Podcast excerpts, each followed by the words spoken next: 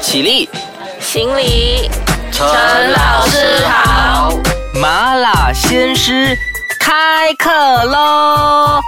哟，你好，我是 Wilson 陈老师，麻辣鲜师开课啦！今天我们很荣幸的，诶，再一次的邀请到了黄先炳博士来到我们的节目现场，和大家一起麻辣开讲的黄讲师，你好。你好，大家好。哎，好，那么讲师，您是呃这个在师范学院那边执教的嘛，对不对？对。所以呢，我相信您在呃我们接下来要谈的这个课题呢，是经验丰富之余呢，也是颇有心得的。那我们今天要讲的这个课题呢，就是如何让孩子爱上母语。那么呃，这个范围很广，因为。每一个孩子都有不同的母语的，可能他自己一些孩子的母语是马来文，一些孩子的母语是英文，那么一些孩子的母语是华文。可能我们今天要讲比较呃着重的例子，可能我们会呃用这个呃母语是华文作为这个例子比较多啊。那么讲师，您认为说呃这个让孩子爱上母语的关键是什么？我想这个话题呢蛮有意思的，嗯，我们可能会先这样子一种逆向的思考。其实，为什么孩子不会喜欢上自己的母语呢？而要想尽办法去让他喜欢自己的母语，这是很奇怪的一个观念来的呀。本来这个所谓母语呢，就是他自小就跟家人就是在这样的语言环境中所使用的语文，他应该就是喜欢这个语文的嘛。我们甚至呢发现说，这个 nelson 森曼德拉曼德拉呢曾经也讲过，他说，如果你对一个人说话，你说的是他听得懂的话。那么那些话只能够进入他的脑子，嗯，但是如果你说的是他的话，也就是母语啊，嗯，那么那些话呢会进入他心里，嗯，诶，这个是常态来的，每个人其实都会是这样子，对你自己熟悉的语言，你一旦接触以后呢，你感觉特别的亲切，没错。感觉到特别亲切，所以呢，爱母语是本来就有的一种观念。但是现在我们会提出一个问题呢，说怎么样让孩子去爱上自己的母语来学习呢？诶，这个就很值得思考。我觉得一个关键地方是在哪里呢？是在我们学校在教授这个母语的时候啊，方法方面有必要做出比较大的调整。嗯，我们并不是在灌输在教孩子自己的母语的学习的方式，而是呢，我们在用。第二语文的方式来教学，嗯，所以就给孩子感觉到说，我现在在学这个语文，因为奇怪啊，我本来在家里就会讲的东西，怎么来到学校以后呢，我才要来学习这种语文呢？嗯，哎，这个本身呢，就给孩子造成一种心理上的一种负担，再加上呢，我们这种所谓的呃这种语文的教育啊，太过繁琐，嗯，太过繁琐，太过不切实际。然后呢，会造成学生更大的一个负担呢，结果就变成一种现象，就是孩子呢会怕学习自己的母语的。在过去二十年来，我们真的在学校里面去问孩子啊，最喜欢的科目是什么科目？很多人呢会告诉你说，他喜欢电脑，喜欢体育，喜欢音乐，喜欢数学。已经越来越多学生呢都不会去说，我最喜欢的是华文。嗯，所以在这方面呢，我觉得我们是有必要呢。去做出跟他的调整，重新再反思我们的语文教学到底出了一些什么状况，造成孩子们呢不会喜欢这个母语。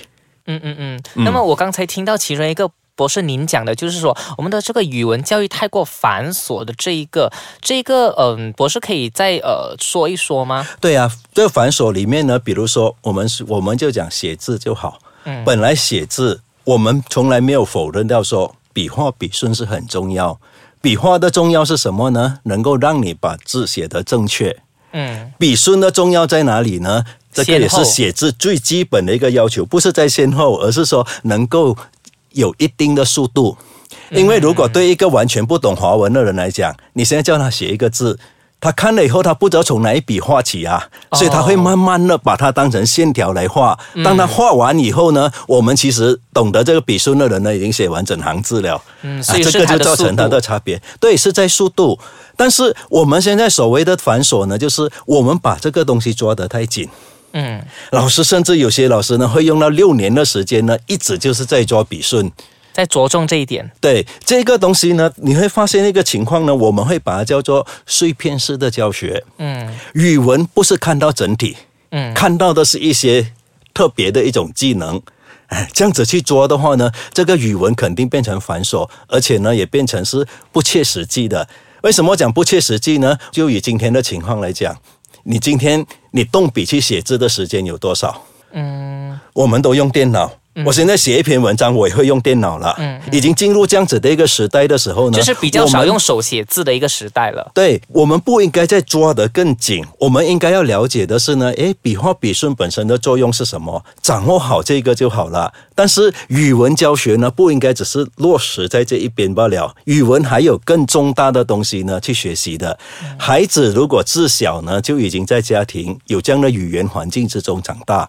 那么他带来学校的时候呢，他应该进一步的让他去更加感受到这个语文本身的承载力，去感受到这语文本身的信息量，感觉到这个语文本身呢可以带给他的一种满足感。嗯。诶，这个东西可能是在家庭里面没有办法的呀。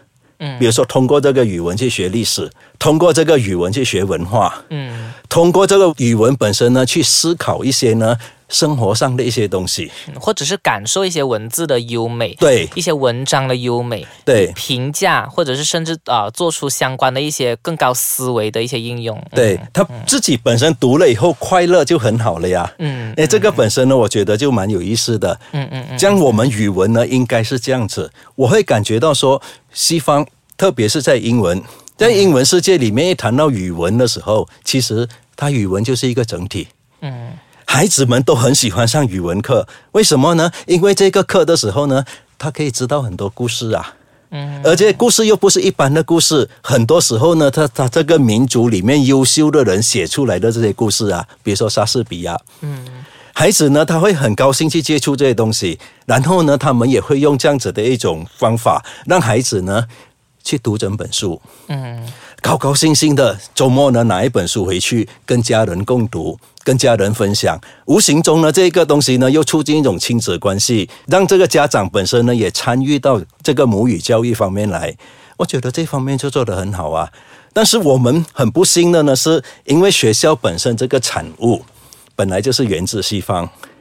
西方人当当年创设学校以后呢，他们就要教导他的语言，嗯他教导他的语言的时候，面向的呢就是我们这些对他来讲是外国人，嗯嗯嗯他就研制出一套方法。今天我们叫 DESO，英文作为第二语言教学的方法。嗯那么他把学校交给我们，国家独立了，把学校交回给我们。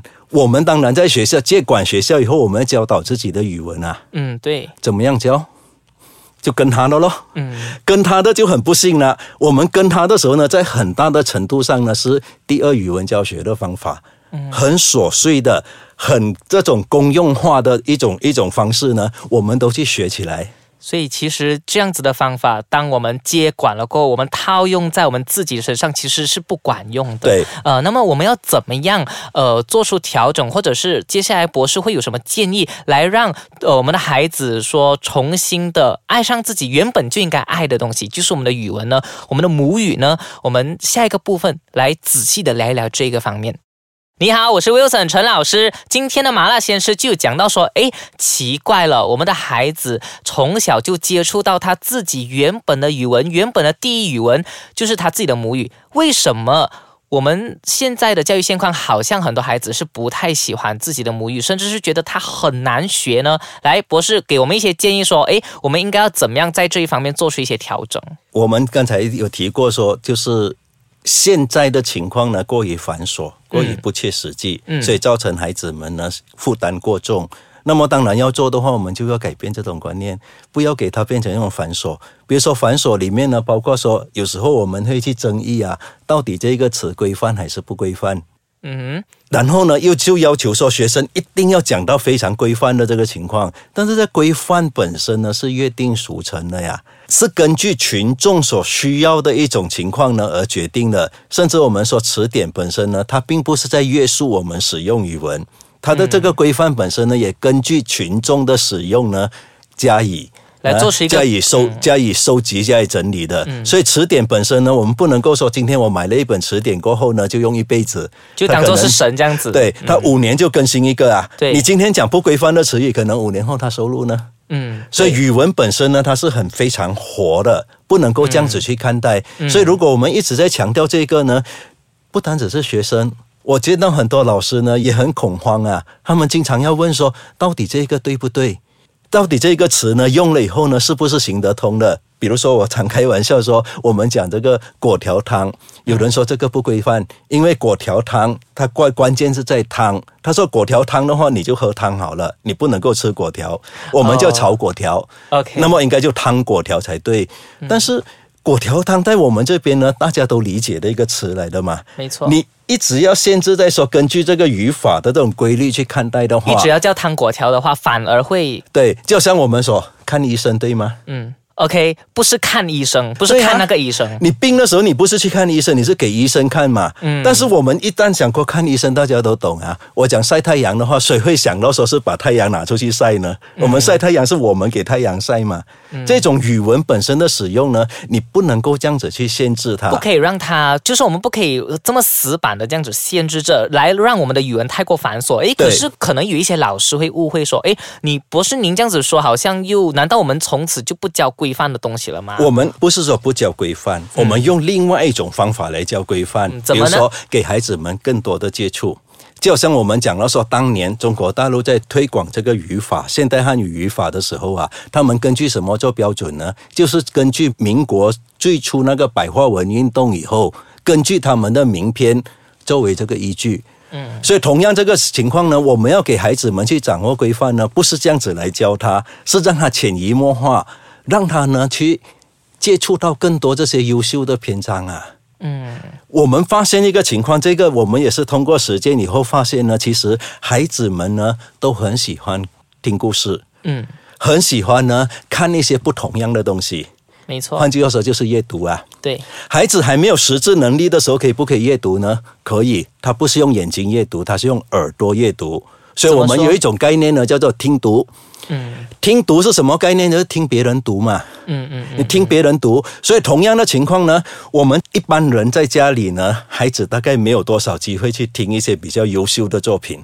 嗯我自己本身教孩子的时候就有这样子的一个体验。嗯我以前呢，孩子小的时候，每个晚上给他读一段故事。嗯，哎，我读读以后呢，有时候就找不到书，不知道给他读什么好，我就拿那个长篇的《西游记》。每天晚上就读给他听，而且是只读，还我从来没有教过孩子去识字，嗯，但是就读，这个也是我们读对我们平常就说的话，孩子就自然这样子看看看以后呢，有一个晚上那时候他们才四岁跟三岁，有一个晚上突然跟我讲，爸，今晚我读。诶，我说你会你会读吗？他说可以试试看。结果他读的时候叫我惊讶了，他反而读了六七成出来，他竟然认得那些字，我也不知道他怎样认的。可是是从来没有教过他识字，只是让他没有听识字的方法，就是听，就是听。然后我就想想，对呀、然后每天晚上我这样子读的话，他肯定会把那个符号跟他熟悉的话呢给串起来，因为他就认字了。同样的情况呢，我们孩子还不太识字的时候呢，多给他听这些优秀的作品啊，优秀的一些一些一些故事呢，给他们熟悉。诶，发现说这个语言环境，我们叫做优质的语言环境啊，对他的学习是有帮助的。然后慢慢的增强他这个识字的能力以后呢，我们还可以给他读更多的东西。诶，换句话说，孩子呢，他是直接感受到有一个兴趣作为动机。这兴趣呢，在教育学里面肯定也是非常重要的。早在皮亚杰的时候呢，就已经告诉我们，如果一个孩子没有兴趣的话呢，对他没有办法去形成一种动力让他去学习的。他一定要有这种兴趣存在那边。所以我们很多时候呢，对孩子来讲，故事是最为重要的。所以来通用一个比较具体的方法，是我们可以先通过故事来打造一个呃很良好的语言环境，对来达到。进而达到呃这样子的一个效果，来呃过后可能增加识字能力这些，过后再慢慢一步一步来这样对子。对，而且也不局限在故事罢了，也包括一些我们所谓文学的篇章。我们很多时候呢，我们对文学也有一种错误的概念啊，以为说文学呢一定要用到修辞手法，文学呢一定会怎么样怎么样。其实文学就是一种审美的学问啊，就是一种审美的观念，就是说怎样子呢，我让你呢更加去了解。比如说，我一直告诉你说啊，我要读书，要写字，要要读书，要写字，读书写字呢好，孩子没有感受的呀，他感觉这个东西对他来讲不是很有关系。但是如果跟他讲一个故事，甚至呢，有人写成一个童诗，告诉他说：“诶，蚂蚁呢，啊，蚂蚁在叶子上面咬了三个洞，表示说我想你。”嗯，这个蚱蜢，嗯，啊，蚱蜢收到了，它也咬了三个洞，表示看不懂。嗯，那现在蚂蚁不了解，没有办法传达到概念给蚱蜢，蚱蜢，蚱蜢也不知道蚂蚁在讲些什么。嗯，所以呢，写字很重要。嗯，咬洞的话呢，就是没有办法表达呀。有一个共同的符号很重要。诶，孩子们看到这个以后呢，你没有跟他说教，但是他看了以后他会哈哈大笑，他感觉到了，对，感受这个东西很重要。给孩子们接触的文字本身呢，应该是活的，应该是有生命力的文字。那这样子的话，孩子呢，他感觉到趣味盎然。感觉到呢，有一个动力让他不断的再去多看多学。一旦呢，你会把自己的母语当成就是我生活中的一个部分，水到渠成了呀。嗯，他会是不断的在提高，而不是说去学这个语文，他应该是用这个语文来学习。这个是母语跟外语的一个最大的差别。嗯，听了这个哇，我都突然间觉得我好想呃，就是虽然说我很也是很想我自己的母语啦，可是我听了刚才博士的这番分享过，我自己也变得呃非常开心，特别兴奋，因为诶，我从他刚才的呃讲师您刚才的叙述当中，我也体验到，或者是我也感受到了那一种呃，如果我们可以让孩子真正去感受到文字的美，他是真的会热爱他自己所感受的东西。对，我们要做的就是这样子。所以呃，正在收听这麻辣鲜师的你。你呃，无论怎么样都好，我觉得你可以不妨用这个作为一个非常好的参考，然后呢，把它实践在你的教育生活中。好，那么呃，我们非常谢谢黄先炳博士今天来到我们的节目做客，来为我们分享这么多很棒很棒的内容。谢谢你，黄博士，谢谢。好，我们下次再见哦，麻辣鲜师下课啦。